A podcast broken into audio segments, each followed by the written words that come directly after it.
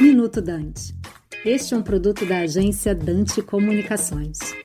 A inflação de março assustou. O resultado mensal foi mais alto desde o Plano Real. O mais importante também é que a variação em 12 meses está chegando a próximo de 12%, e também desde o Plano Real só ocorreu uma vez naquela passagem do governo Fernando Henrique para o governo Lula. Ali, apesar da carta aos brasileiros, a inflação só desacelerou depois que, tendo nomeado, entrado no governo e nomeado para o Banco Central, não é, pessoas que iriam manter a política monetária, iriam manter uma, a ideia que o Banco Central tem que atuar em relação à inflação com a taxa de juros, não é, e a, a inflação voltou a desacelerar. Mas são dois momentos diferentes. Ali era um choque cambial. Ali era o câmbio desvalorizando em função das incertezas em relação à quantidade da política econômica. Agora nós temos um choque de oferta, é? o aumento de preços de combustíveis em função da questão lá da guerra da Ucrânia, da invasão da Ucrânia pela Rússia, não é? e em commodities, em produtos de alimentação, em função também de problemas, porque eles são lá grandes produtores de cereais e isso também está afetando. A diferença é que o Banco Central agora já vinha atuando para, é,